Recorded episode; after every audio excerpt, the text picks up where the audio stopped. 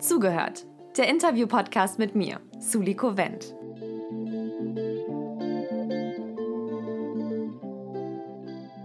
Fast 20.000 Geflüchtete leben unter katastrophalen und menschenunwürdigen Zuständen in Griechenlands Flüchtlingslagern, welche weit von den Minimalanforderungen an menschliche Unterbringung entfernt sind. Hunderte freiwillige HelferInnen setzen sich jedoch vor Ort für den Notstand der Asylsuchenden ein. Marina ist eine davon.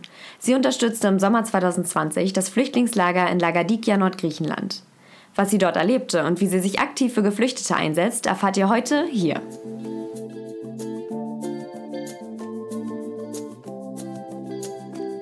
Hey Marina, Hallo. Schön, dass du heute da bist. Ich freue mich, dass wir diese Folge zusammen aufnehmen. Magst du dich zu Anfang einfach mal kurz vorstellen? Wer bist du? Was machst du? Ich bin Marina. Ich bin 26 Jahre alt und studiere gerade im Master Europäische Gesellschaften an der Freien Universität Berlin und arbeite nebenher am Deutschen Zentrum für Integrations- und Migrationsforschung. Ähm, natürlich gerade alles im Homeoffice, das heißt, ich verlasse meinen Schreibtisch und mein Zimmer sehr selten. Genau. Und äh, nebenher bin ich eigentlich politisch sehr aktiv, aber das ist gerade auch alles schwierig, funktioniert auch alles nur online. Was genau machst du da? Also wie, wo engagierst du dich? Hm, jetzt äh, in Berlin habe ich angefangen nach dem Sommer ähm, für die Kontakt- und Beratungsstelle für Geflüchtete und Migrantinnen in Kreuzberg zu arbeiten. Ich wollte Deutschunterricht geben Genau, aber das hat bisher nur einmal stattgefunden im Präsenzunterricht ähm, und dann kam der Lockdown. Deswegen bin ich da gerade noch involviert und wir versuchen Online-Formate zu schaffen, aber viele haben halt auch gar keinen Zugang zu Computern oder Geräten. Deswegen hoffen wir, dass Erwachsenenbildung bald wieder in Präsenz stattfinden kann. Und ansonsten, genau, bin ich bei Seebrücke, aber ich muss sagen, so Online-Pläne sind sehr, sehr anstrengend mhm, und ähm, Demonstrationen und all das findet gerade auch nur online statt. All das, der soziale Kontakt und das soziale Umfeld, was politischen Aktivismus sonst ausmacht, findet halt gerade nicht statt. Du engagierst dich ja schon seit einer ganzen Weile, meintest du zu mir. Seit, seit wann machst du das? Wie hast du da angefangen? Wie bist du da so drauf gekommen? Mm, natürlich mit dem langen Sommer der Migration in 2015 wurde mm, meine Aufmerksamkeit sehr auf das Thema Geflüchtete gerichtet und da habe ich angefangen, mich in Münster, wo ich damals studiert habe im Bachelor, zu engagieren für so einen Studierendenverein Welcome Münster hieß der und dann in einer ähm, Kinderbetreuung gearbeitet für Geflüchtete und in so einem Café, Welcome Café, wo die Geflüchteten dann Unterstützung bei Hausaufgaben und Bewerbungen und was weiß ich bekommen haben. Vorher war ich aber auch schon bei Amnesty International aktiv, wo wir auch mhm. oft irgendwie so aufmerksamkeitswirksame Aktionen gemacht haben von der Hochschulgruppe aus. Ja, cool. Deinen letzten Sommer 2020 hast du ja drei Monate lang in Griechenland verbracht und zwar hast du da Geflüchtete unterstützt. Wie kam es dazu, dass du dann so warst, ey, ich will vor Ort helfen, ich will richtig mit anpacken? Also das kommt aus einem sehr tiefen Bedürfnis von mir, lange schon irgendwie noch aktiver zu werden und all das, was ich hier tun kann, ist super sinnvoll und super wichtig, wie demonstrieren und Petitionen unterschreiben, versuchen Aufmerksamkeit auf das Thema zu richten. Aber manchmal kommt da bei mir so eine krasse Verzweiflung und letzten Winter war es ganz krass, als die Situation an der türkisch-griechischen Grenze so schlimm war, wo die alle dahin gebracht wurden von der Türkei aus und quasi an der Grenze dann gefangen waren, weil Griechenland sie natürlich nicht reingelassen hat da stand ich hier auf der Straße in Berlin und habe mir gedacht, es kann nicht sein, dass wir nur 1000 Menschen sind und wir können alle irgendwie einfach so weitermachen und so. Das ist einfach so ein tiefes Gefühl dann in mir gewesen, wo ich gedacht habe, okay, eigentlich will ich schon sehr lange irgendwie nochmal so mh, mm, physisch auch aktiver sein und äh, habe mir dann überlegt, dass ich gerne nach Griechenland gehen würde und äh, habe mir dann ganz viele verschiedene Organisationen angeguckt und eigentlich wollte ich im April gehen, hatte das auch schon alles arrangiert, aber dann kam Corona. Deswegen, und Griechenland war im totalen Lockdown, deswegen konnte ich dann nicht gehen. Aber dann, ähm, sobald die Grenzen wieder geöffnet waren, bin ich dann im Juli nach Griechenland gegangen für drei Monate. Ja, krass. Erstmal Hut ab, dass du das gemacht hast und dich das getraut hast. Aber du warst da ja auch nicht ganz alleine, sondern du warst da mit einer Organisation. Magst du die mal kurz vorstellen?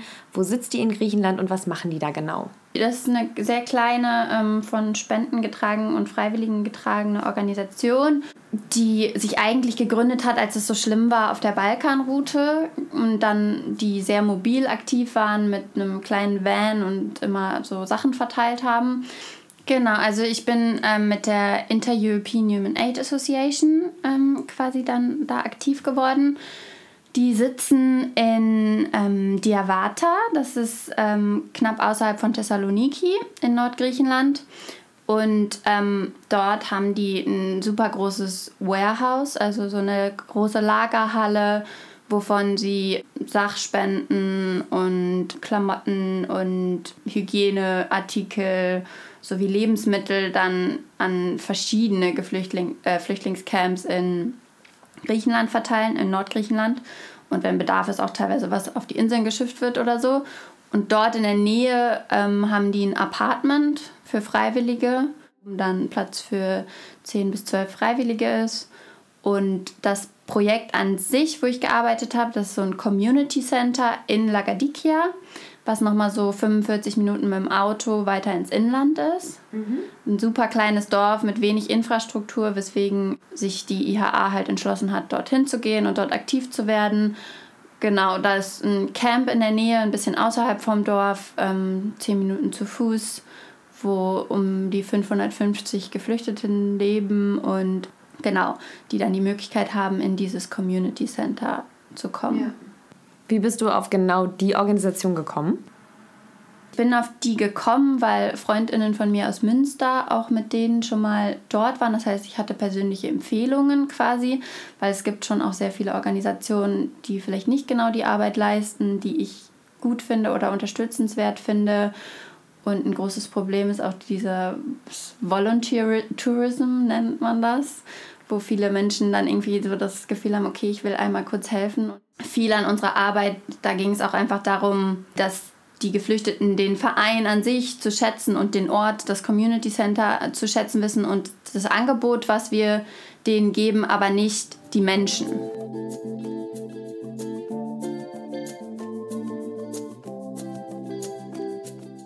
Du meintest ja gerade, die Organisation basiert auf Spendenbasis. Inwiefern musstet ihr denn dann was für die Unterkunft bezahlen oder wart ihr nur für eure eigene Verpflegung zuständig?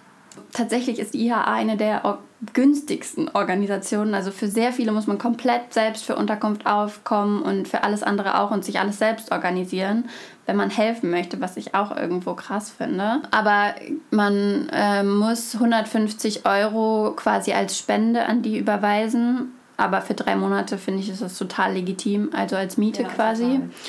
Und dann haben wir 20 Euro pro Woche in so eine Gemeinschaftskasse eingezahlt und haben dann alle zusammen eingekauft und gekocht. Also es sind relativ günstige Lebensumstände, aber es ist halt trotzdem Geld, was ich nicht verdiene in der Zeit ja. und was ich quasi vorher mir wie, ansparen Wie viele wart ihr und wart ihr alle über den gleichen Zeitraum da? Nein, ich war tatsächlich die Erste, die nach dem Lockdown gekommen ist. Also da waren nur der Übersetzer, der auch selber Syrer ist vor Ort, ähm, und dann der Warehouse-Leiter und die Projektkoordinatorin und die Volunteer-Koordinatorin, die unten in einer Wohnung zusammen gewohnt haben. Und äh, ich war dann die erste Freiwillige, die gekommen ist und musste auch erstmal in Quarantäne und habe dann zwei Nein, Wochen alleine zwei Wochen.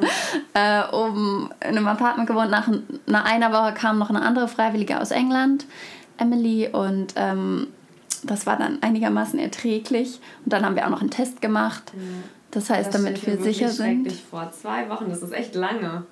Ja, und die erste Woche ganz alleine war halt auch wirklich psychisch sehr anstrengend, so in einem fremden Land Glaube alleine.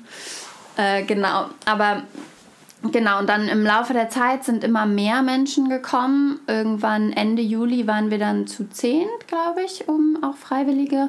Und dann sind aber auch schon früher wieder welche gefahren. Also einige waren halt dann irgendwie sechs Wochen da und sind dann Mitte September wieder gefahren. Ich bin Ende September gefahren und dann kam aber auch schon wieder quasi eine neue Generation für Winterfreiwillige. Mhm. Genau, also die versuchen das so zu organisieren, dass immer eine gewisse Anzahl an Menschen vor Ort ist. Und ja, jetzt gerade ist natürlich auch wieder Lockdown in Griechenland und gerade können die auch nur Online-Kurse geben und mhm. deswegen sind es gerade weniger Freiwillige, weil die auch nicht so viel brauchen. Halt nur ein paar, die im Warehouse mithelfen ja, und bei Verteilungen. Genau. Da können wir ja später nochmal drauf eingehen, inwiefern die Corona-Krise dann nochmal richtig mitmischt. Aber magst du uns vielleicht mal erzählen, wie dein Alltag da genau aussah? Also was waren deine konkreten Aufgaben? Also ich hab, bin als Englischlehrerin dahin gegangen. Ich habe im Bachelor auch äh, Anglistik studiert und bin dann mit Emily zusammen. Es war auch cool, dass wir dann schon vorher da waren, weil wir uns ein bisschen zusammen darauf vorbereiten konnten. Waren wir die zwei Englischlehrerinnen für das Community Center. Genau. Allgemein sieht der Alltag im Community Center so aus. Also die haben Montag bis Donnerstag geöffnet von 14 bis äh, 19 Uhr und dann gibt es von 14 bis 16 Uhr gab es immer Griechischunterricht und dann von 16 bis 19 Uhr Englischunterricht. Und währenddessen haben wir noch so einen großen Raum, so der Community-Raum quasi, wo die Leute hinkommen können und nähen. Es gibt Nähmaschinen oder was basteln oder Spiele spielen. Es gibt auch eine Tischtennisplatte, die sehr beliebt ist. Und ähm, dann noch einen kleinen Raum für Kinderbetreuung, für die Menschen, die ähm, die Kurse in Anspruch nehmen wollen, also die Sprachkurse und die halt Kinder haben, damit die die da lassen können. Und genau, dann war ich immer von 14 bis 16 Uhr am Anfang natürlich in der Kinderbetreuung, weil es noch keine anderen Freiwilligen gab. Ja. Und äh, hinterher aber dann oft auch einfach in der Community-Zeit äh, habe ein bisschen Spiele gespielt mit denen oder so. Habe sehr viele neue Kartenspiele gelernt. Und dann von 16 bis 19 Uhr ähm, habe ich Englischunterricht gegeben, jeweils anderthalb Stunden die unterrichtet und wir haben immer gewechselt, alle zwei Tage, damit die nicht zu sehr sich an uns gewöhnen als Person. Ist die Idee dahinter, was ja generell einer der Grundsätze ist, auch was ich am Anfang gesagt habe, dass es mehr um die Inhalte und nicht um die Personen geht. Ja. Was auch oft so eine Vorstellung von Freiwilligen ist, wo ich nochmal äh, drauf eingehen wollte, weil oft, natürlich ist es super schön, persönliche Beziehungen zu Menschen aufzubauen und natürlich habe auch ich Lust, da Menschen kennenzulernen und in den Austausch zu treten und so, aber genau darum sollte es eben nicht gehen, weil ich nach drei Monaten wieder weg bin. Ja. Und die Menschen sind genug stressigen und sozialen, weiß ich nicht was, vielen komplizierten, traumatischen Situationen ausgesetzt, dass super schlimm für die ist, wenn die sich dann an dich als Person gewöhnen und dich in ihr Herz ja. schließen und dich irgendwie als Vertrauensperson betrachten und dann bist du nach drei Monaten wieder weg. Ja, nee, macht voll Sinn. Ich finde es voll gut, dass sie da den Fokus so drauf setzen. Jetzt haben wir ja schon einen recht guten Einblick in deinen Alltag da bekommen, aber wie sah es denn dann am Wochenende aus oder an den Tagen, wo du frei hattest? Wie hast du dann deine Freizeit verbracht? Oder warst du auch da hauptsächlich im Community Center? Freitags ist das Center immer geschlossen gewesen. Und dann, sobald wir mehr waren, hatten wir auch samstags geöffnet, was dann quasi Fun Day ist, wo wir nur ähm, einen Advanced English Kurs gemacht haben und ansonsten eher sowas wie vielleicht mal äh, Tanz oder ähm, weiß ich nicht, mhm. ähm, irgendwelche coolen, so ein Tischtennisturnier oder irgendwelche Aktionen organisiert, eine große Bastelaktion. Und da konnten alle Geflüchteten dann freiwillig hingehen und genau. kostenlos auch. Ja, das ist alles immer freiwillig und kostenlos. Und Sonntags ist immer Women's Day, wo quasi dann von 14 bis 16 Uhr hatten wir auch immer Teen Space, wo dann Teenager kommen konnten und wir mit denen irgendwie getanzt haben, gebastelt haben und solche Sachen gemacht haben. Ein bisschen Make-up, weiß ich nicht, was, was sie halt sonst nicht so viel machen können. Ähm, danach die Frauen halt und währenddessen haben wir auf die Kinder aufgepasst, was immer sehr herausfordernd war, weil dann da teilweise 20 Kinder gleichzeitig oder mehr waren, die natürlich irgendwie alle auch durch Corona, glaube ich, dann nicht mehr daran gewöhnt waren, von ihren Eltern getrennt waren, aber teilweise natürlich auch krasse Traumata haben, wo wir jetzt auch nicht unbedingt ausgebildet sind, da mit denen umzugehen. Wir haben versucht, so gut es halt ging, uns irgendwelche Beschäftigungen auszudenken und alle zu involvieren, aber teilweise war es schon äh, sehr krass. Du wurdest ja dann schon ganz schön ins kalte Wasser geschmissen, wenn du da als eine der ersten Freiwilligen nach Corona vor Ort warst, oder? Ja, schon. Und es war, also es waren sehr, sehr volle Tage am Anfang, weil ähm, genau, es gibt immer noch äh, dienstags dann ähm, Distribution, also für Lebensmittel, für die Menschen, die quasi aus dem System fallen, weil eigentlich gibt es im Camp auch noch andere Organisationen, die aktiv sind und solange man im Asylprozess ist, kriegt man eine Unterstützung vom Staat oder Essen vom Camp. Das sind auch nur 90 Euro oder so im Monat, glaube ich. Also es ist super wenig. Aber man kriegt immerhin etwas.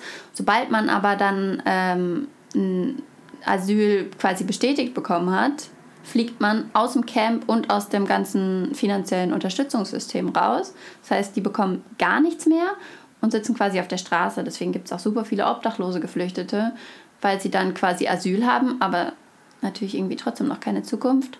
Und die meisten Camps haben so eine Duldung, dass sie die dann noch ein paar Monate im Camp wohnen lassen, aber die kriegen halt keinen Support mehr. Das heißt, die kommen dann zu uns und kriegen von uns Lebensmittel und Hygieneartikel ja, und so. wollte ich gerade fragen, dann aus diesem Warehouse. Genau. Aber da hast du jetzt nicht direkt irgendwie weiter mitgemacht oder hörte Am Anfang halt. Anfang. Da musste ich dann halt auch dienstags um 7 Uhr mit da vorne am Start sein und dann bis abends um 7. Das war schon, waren sehr lange ja, Tage und dann teilweise noch nach der Arbeit ins Warehouse, um die Sachen zusammenzupacken weil es halt noch keine anderen Menschen gab. Aber Ende Juli, sobald dann wir viele waren und es auch welche gab, die dann nur dafür quasi verantwortlich waren, es entspannter und dann konnte ich mir auch die Freitage wirklich frei nehmen und dann sind wir auch mal einen Tag an den Strand gefahren oder so, weil es natürlich irgendwo auch emotional und ja, total. Äh, Aber würdest du sagen, es hat dir Spaß gemacht? Also wie würdest du jetzt rückblickend auf die, über die Zeit sprechen? Also du sprichst ja hauptsächlich jetzt positiv davon. Ja, also es war eine sehr große Herausforderung, aber ich habe sehr viel gelernt und es war auch für mich irgendwo eine positive Zeit auf jeden Fall, weil ich das Gefühl hatte, dass ich mal wirklich was tun kann und nicht immer so in dem, also ich habe das Gefühl, die politische Wirksamkeit merkt man oft nicht sofort. Das ist natürlich mega wichtig, dass es trotzdem stattfindet. Und es passiert ja auch viel zu wenig, aber ein bisschen, ein bisschen was ab und zu. Und das war so, okay, ich gebe jetzt gerade jemandem das Essenspaket für die Woche oder ich gebe Englischunterricht und ich kann denen gerade irgendwie da ein bisschen zumindest dazu beitragen, dass ihr Alltag vielleicht ein minimales bisschen erträglicher ist. Würdest du es nochmal machen? Auf jeden Fall. Ähm, ich überlege auch, ich bin jetzt im September fertig, was ich dann natürlich danach mit meiner Zukunft anfangen kann. Und ich würde super gerne nochmal so einem Bereich tätig werden, obwohl ich mir natürlich wünschen würde, dass es nicht mehr nötig wäre. Äh, muss man dazu sagen, das ist ja auch immer das Schwere so an humanitärer Hilfe und was weiß ich, dass man halt irgendwo dann in einem Bereich arbeitet, den man eigentlich, den, den man eigentlich bekämpfen möchte. Den man eigentlich selber abschaffen möchte. Es wäre schön, wenn sowas nicht mehr nötig wäre, aber genau, solange es irgendwie noch nötig ist, ist es halt wichtig, dass es Menschen gibt, die es unterstützen.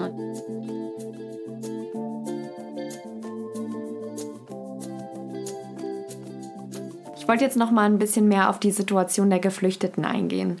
Die Aufnahmezentren in Griechenland waren ja Anfang 2020 fast um das Zehnfache überfüllt da wundert man sich nicht, dass jegliche Grundversorgung der Geflüchteten natürlich viel zu kurz kommt. Wie du schon meintest, warst du ja gar nicht richtig im Camp vor Ort, sondern vielmehr im Community Center. Aber da hast du doch bestimmt trotzdem total viele Einblicke bekommen und Eindrücke, wie die Lebenssituation in den geflüchteten Lagern ist. Also magst du vielleicht mal ein bisschen näher auf die Lebenssituation vor Ort eingehen, jetzt vor allem in dem Camp, wo du in der Nähe gearbeitet hast?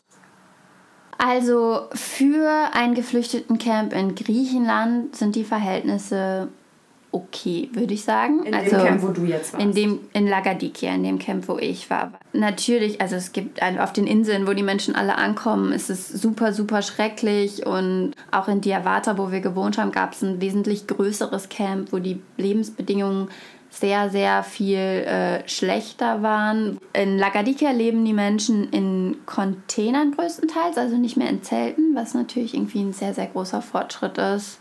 Auf Vor allem Fall. im Winter jetzt gerade. Ich habe gerade geguckt, also die heutige Tagestemperatur liegt bei 2 Grad und nächste Woche werden es immer bis zu minus 8 Grad. Da will man sich gar nicht vorstellen, dass die Menschen da in so den Temperaturen in Zelten leben. Ja, und auf Lesbos soll es jetzt auch schneien. Also ganz, ganz furchtbar eigentlich die Situation in vielen Camps und deswegen, genau, also für die Umstände sind die Lebensumstände also okay, aber es ist halt trotzdem nicht schön. Und das Problem ist, dass für so viele halt, es gibt keine Alltagsstruktur, die haben nichts zu tun und es gibt auch irgendwo keine Zukunft. Also ich habe Menschen getroffen, die seit 2018 dort sind und die auf ihr Interview warten, was 2023 stattfindet. Wow.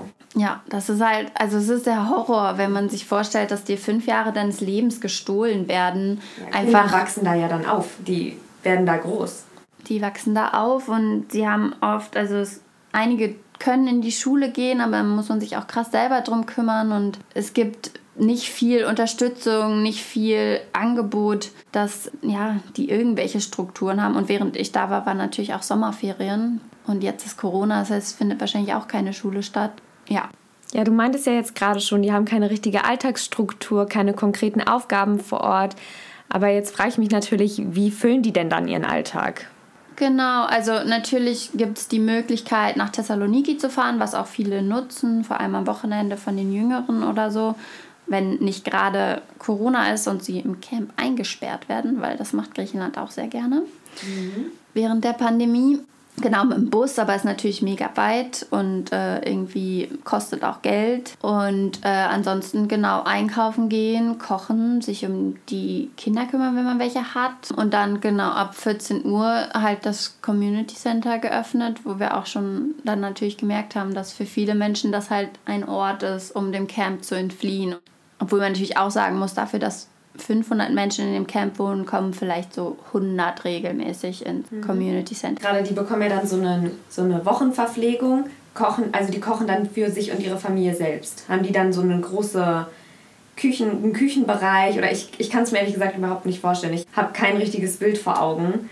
Äh, kochen haben die tatsächlich teilweise eine Ausstattung in den Containern oder zumindest so die Möglichkeit oder dann sowas wie Gaskocher oder sonst irgendwas. Also es ist schon sehr wohnlich teilweise mit wie so kleinen abgegrenzten Bereichen, auch wie so ein kleiner Vorgarten quasi vor dem Container, wo dann oft draußen gekocht wird, im Sommer zumindest und so solche Sachen. Aber es gibt natürlich so gemeinschaftliche Sanitäranlagen und ähm, Wasserstellen und weiß ich nicht. Also es gibt natürlich kein fließend Wasser in den Containern und das muss man sich alles holen. Und ja, aber die kochen selber für sich und sind in dem Sinne auch irgendwo ein bisschen zumindest unabhängig und haben was zu tun. Genau, dann kommen die halt ins Community Center und spielen oder lesen oder ähm, es gibt auch noch, was eine sehr, sehr coole Sache an der IHA ist, so eine Info-Hub quasi, wo die äh, mit den Menschen, die Interesse haben, so Termine vereinbaren, wo die Bewerbungen schreiben und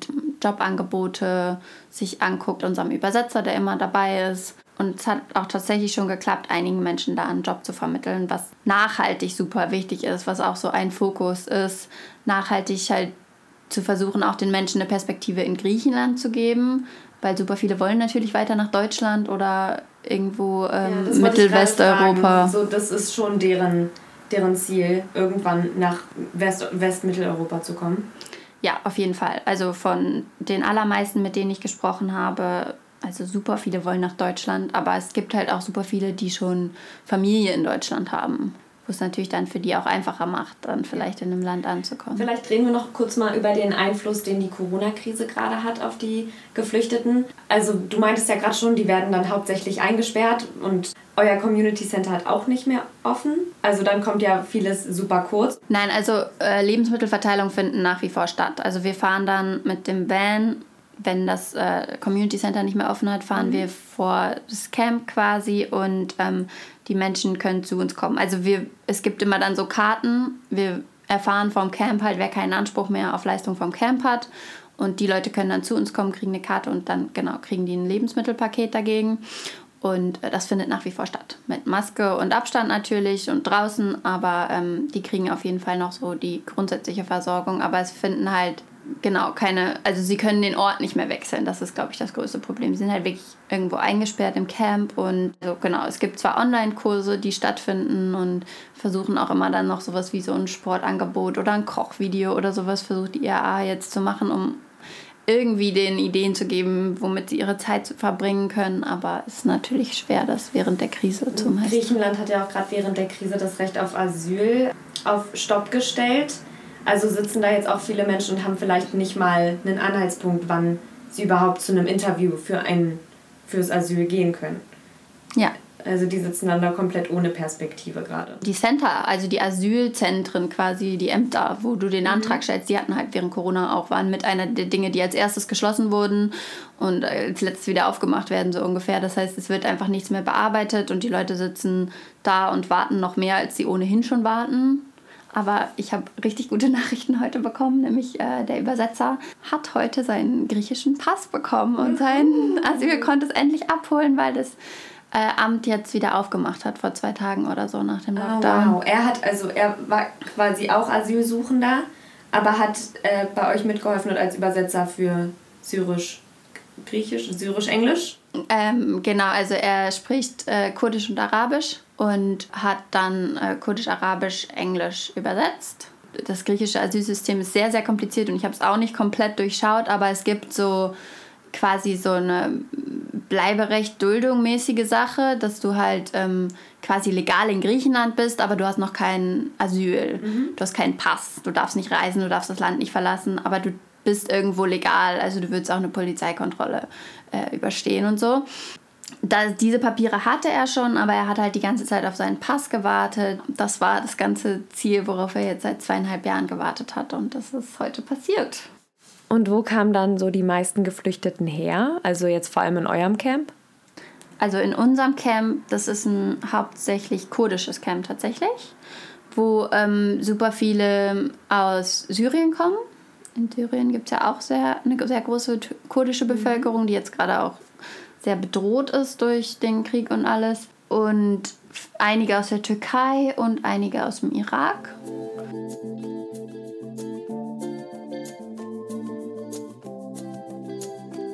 Marina, du hast jetzt nicht einmal das Wort Flüchtlingslager benutzt und ich habe es auch mit Absicht umgangen. Sagt man das überhaupt noch? Sagt man das Wort Flüchtlingslager oder, oder wie? Irgendwo, ähm, also natürlich wird es im Mediendiskurs sehr, sehr oft benutzt und ich glaube, wenn man jetzt irgendwie auf die ähm, sehr schlechten Bedingungen in Flüchtlingslagern aufmerksam machen möchte und was weiß ich, dann wird es schon noch öfter benutzt, aber ähm, vor Ort sprechen die Menschen vom Camp. Und ähm, genau, würden halt immer genauso. Und ich würde das jetzt auch so sagen, weil. Ja, äh, ich habe mich auch vorher nochmal informiert, deshalb bin ich ganz stolz auf mich, dass ich die ganze Zeit nur Geflüchtete sage, weil es natürlich total präsent ist, dass man immer Flüchtlinge sagt. Den Begriff sagt man aber nicht mehr. Ja, also genau, in der, ähm, im geflüchteten Aktivismus, würde ich mal sagen, hat man sich von dem Wort abgewandt, weil es halt so negativ konnotiert wurde ja. mit Flüchtlingskrise und was weiß ich. Ich, ich muss auch sagen, ich finde, es klingt recht abwertend durch dieses Linge. Keine Ahnung, es ist so ein so super, super unzugeordneter Name für, für diese Menschen, Menschengruppe. Gut, dann hätten wir das schon mal geklärt. Wie ist die Stimmung vor Ort? Also untereinander oder auch gegen, also euch gegenüber? Wie war das? Also uns gegenüber eigentlich alle Menschen super nett und offen. Es geht natürlich nicht darum, was auch nochmal so zu diesen Erwartungen von Freiwilligen vielleicht kommt, äh, die müssen nicht dankbar sein für die Arbeit, die wir machen. Und das finde ich auch vollkommen legitim. Sollen sie dankbar sein für das, was man denen hinwirft, quasi, weil sie werden ja trotzdem nicht wirklich wie Menschen behandelt, weil so viele Menschenrechte einfach da außer Acht gelassen werden in der Situation, eigentlich durchweg respektiert gefühlt, auch als Frau jetzt vor einer Klasse zu stehen und ja, eigentlich eine sehr, sehr angenehme Atmosphäre, aber natürlich gibt es auch interkulturelle Konflikte und Streitigkeiten und vor allem tatsächlich beim Tischtennis gab es dann öfters mal irgendwelche Aggressionen, die dann äh, ausgelassen wurden. So ein paar Streitigkeiten, die man mitbekommt unter Teenagern, unter Kindern, aber natürlich auch unter Erwachsenen, wo man schon merkt, dass es natürlich, also zum Beispiel bei den Teenage-Mädchen, also verschiedene Sprachen einfach sprechen, wo natürlich die Kommunikation untereinander nicht funktioniert bei den Kindern, weil sie auch nicht wirklich gut Englisch sprechen und aber auch so eine krasse Gruppenbildung forciert wird, wo dann Menschen ausgeschlossen werden, weil sie nicht zu dieser ähm, quasi Bevölkerungsgruppe oder halt die Sprache nicht sprechen und ja, also was bauscht sich ja aber auch so Konflikt an sich, das bauscht sich ja auch viel schneller auf, wenn man die ganze Zeit an einem Fleck ohne, also ohne viel Perspektive, mit keiner Alltagsstruktur, also da dreht man ja miteinander, würde da jeder abdrehen. Auf jeden Fall. Und was denkt die griechische Bevölkerung so über die Geflüchteten? Griechenland an sich ist schon auch manchmal schwierig, die Stimmung den Geflüchteten gegenüber. Und es wird nicht nur positiv gesehen natürlich im Dorf, dass da das Camp um die Ecke ist und auch das Community Center. Aber dadurch, dass eine unserer Koordinatoren ist Griechin und kommt aus einem Dorf in der Nähe und die griechische Lehrerin auch, das trägt auf jeden Fall sehr, sehr gut dazu bei, dass die Stimmung positiver wird. Ich meine, Griechenland ist auch immer noch in einer finanziellen Krise, dass denen dann auch Lebensmittelpakete zum Beispiel von uns zur Verfügung gestellt wurden, einfach Genau, um eine generelle Solidarität zu schaffen. Die, die Behörden sehen euch dann, also die Behörden, die das Camp leiten, sehen die euch dann auch eher mit kritischen Augen? Also so, oh, da kommt jetzt so eine so eine, ein Spendenverein und will hier irgendwie gemeinnützige Arbeit leisten oder sind die schon dankbar für eure, für eure Tätigkeit? Das Problem in Griechenland ist ja, dass die von keinen griechischen Behörden jemals so wirklich geführt werden, die Camps, sondern eigentlich immer nur internationale NGOs dann für die Camps verantwortlich sind und die führen, die ja auch wow. irgendwo spendenfinanziert sind. Das heißt also, die Kommunikation läuft eigentlich ganz gut, könnte besser laufen. Also, aber es ist nicht, dass es daran liegt, dass sie uns nicht mögen oder so, sondern einfach, dass genau die, glaube ich, auch super viel zu tun haben.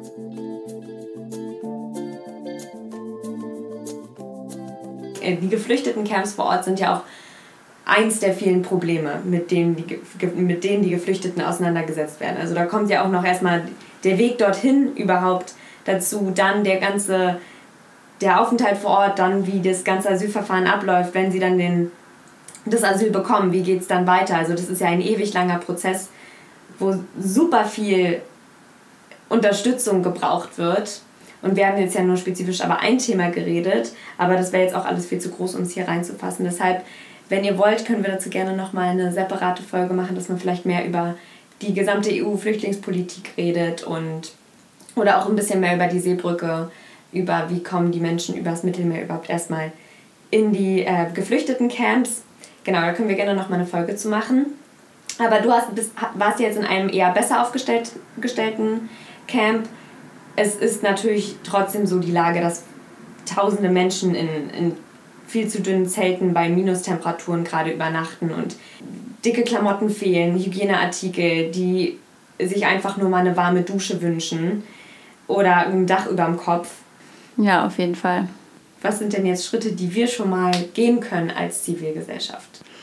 Ja, also es gibt natürlich auch super, super viele, weil ich meine, es endet ja nicht in Griechenland für die meisten Menschen, sondern viele wollen ja weiter nach Deutschland und dann hier integriert zu werden, Deutsch zu lernen, alles, das ist ja dann nochmal ewig viel Arbeit und Zeit, die da drauf geht wo auch viel Unterstützung gebraucht wird. Es gibt super viele tolle Vereine, in, auch äh, gerade in Berlin, die irgendwie natürlich dann Geflüchtete unterstützen bei der Integration oder sowas wie Start with a Friend, wo man einfach dann vielleicht so eine Patenschaft für einen Geflüchteten quasi übernehmen kann und ein bisschen zu einem Sozialleben verhelfen oder einfach mal Deutsch sprechen mit jemandem, ein bisschen so was wie ein Tandem oder es gibt die neue Nachbarschaft in Morbid, die da super viel zu macht und eben die KUP, die eine ehrenamtliche Kontakt- und Beratungsstelle ist, die einfach super vielen Menschen hier beim Ankommen hilft und auch natürlich beim Asylverfahren und allem.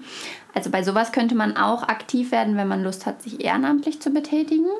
Und dann gibt es natürlich super viel politischen Aktivismus von so Gruppen wie Seebrücke oder so, die ähm, versuchen, Aufmerksamkeit auf diese Probleme, die einfach immer noch nicht gelöst werden, zu stellen. Und zum Beispiel wurde ja jetzt auch erreicht äh, von der langen Arbeit von der Seebrücke, dass Berlin gegen Seehofer klagt, weil es gibt sogenannte Landesaufnahmeprogramme, wo die Länder sagen, ja, wir haben Platz, wir können so und so viele Menschen aufnehmen, aber das wird alles von Seehofer unterbunden. Aber natürlich ist die ganze Politik und alles drumherum nochmal ein sehr ausführliches Thema, mhm. was alles schief läuft. Ähm, genau, aber da könnte man auch aktiv werden oder einfach auch mal schon mal anfangen, denen nur zu folgen und auf deren Demonstrationen zu gehen, deren Petitionen zu unterschreiben. Je mehr Menschen einfach ähm, genau versuchen, sich mit dem Thema auseinanderzusetzen, Aufmerksamkeit zu schaffen und ein bisschen Druck auf die Politik auszuüben, desto eher kann vielleicht auch was verändert werden. Ja, also da gibt es auf jeden Fall eine Menge Möglichkeiten. Ähm, ich werde auch noch mal ein paar auf meinem Instagram-Account teilen oder hier in den Link packen. Also haltet da gerne eure Augen offen. Ich bin auch schon persönlich sehr gespannt ähm, auf morgen, weil morgen wird ja der CDU-Vorsitzende gewählt. Und da habe ich ja ganz besonders Angst vor März, weil also was der sich da schon für Sachen in Richtung Flüchtlingspolitik geleistet hat, ist echt erstaunlich. Also zum Beispiel eine Sache, die ich gestern sofort gefunden habe, war die klare Botschaft an die Flüchtlinge, wie an die Schlepporganisation muss sein. Es ist lebensgefährlich und es wird keinen Erfolg haben. Ja, ich habe auch sehr, sehr viel Angst vor äh, jeglichen Kandidaten tatsächlich ja, von der sind CDU. Alle total Banane. Aber März wäre besonders schlimm. Irgendwo ist natürlich die Hoffnung, dass wenn Seehofer jetzt nicht mehr da ist, ab Herbst, dass es besser wird, aber ich bezweifle das tatsächlich und ich habe sehr große Sorge vor den Wahlen. Also wie du schon meintest, einfach politische Aufmerksamkeit schaffen, aber vielleicht auch unter uns einfach mehr über das Thema reden, da ein bisschen mehr Aufmerksamkeit zu schaffen, weil jeder Zehnte in Deutschland ist gegen die Aufnahme von jeglichen Geflüchteten. Also das fängt ja schon hier an. Das und zieht sich dann natürlich bis nach oben in die Politik weiter. Also deshalb finde ich es total toll, dass du heute hier warst und uns so viel darüber erzählen konntest. Um den Podcast abzuschließen, würde ich jetzt gerne noch mit dir ein bisschen äh, Wachs gießen und mal gucken, was das Jahr 2021 für dich bringt. Oh ja, sehr gerne. Ich mach mal hier die Kerze an. Hast du es dieses Jahr schon gemacht? Nein, ich habe es dieses Jahr noch nicht gemacht. Na, und eigentlich ja. war es auch immer so eine Tradition an Silvester. Aber dieses Jahr war Silvester ja auch nicht so, wie es sonst ist. Und wir haben es nicht gemacht. Okay, okay, let's go. Oh Gott. Was ist das? Müssen wir mal kurz zuordnen. Wow. Sieht äh, sehr abstrakt aus. Eine interessante Skulptur. Ja, Ein Schirm. Eine Bank. ein Schirm, stimmt. Eine Bank, wo siehst du die Bank? Weiß ich nicht, wenn man es so hinlegt wie so ein Baumstamm einfach. Mich erinnert das jetzt, meine Familie, wir bauen ja jetzt gerade einen Bus aus zu einem Van, wo man dann halt mit umherfahren kann. Und für mich sieht es aus wie so ein Tisch, den man dann. den Ah, man, ja, so ein ein Campingtisch. Campingtisch. Oh, das wäre schön, wenn ich dieses Jahr mal wieder campen Wollen gehen wir, wollen könnte. wir Campingtisch mal gucken? Ich schau mal, was das Internet dazu sagt. Bleigießen. Also ich sag, da kommt gar nichts zu. Ist auch okay. Ich finde ich find es schön, wenn ich mir vorstellen kann, dass ich dieses Jahr wenigstens ja, vielleicht einmal belassen wir es dabei so. Das, ist, das sagt aus, dass du dieses Jahr noch campen gehen wirst. Auf Reisen gehen wirst. Das wäre wirklich schön, falls das möglich wäre. Vielen Dank. Ja, danke dir für die Möglichkeit und äh, vielleicht sehen wir uns ja nochmal wieder. Genau, für eine erweiterte Folge. Und das war's auch schon mit zugehört. Ich hoffe, es hat euch gefallen. Folgt mir gerne hier bei Spotify und auch meinem gleichnamigen Instagram-Account zugehört. Dort poste ich euch auch nochmal ein paar hilfreiche Links und Tipps zu dem ganzen Thema. Wir hören uns.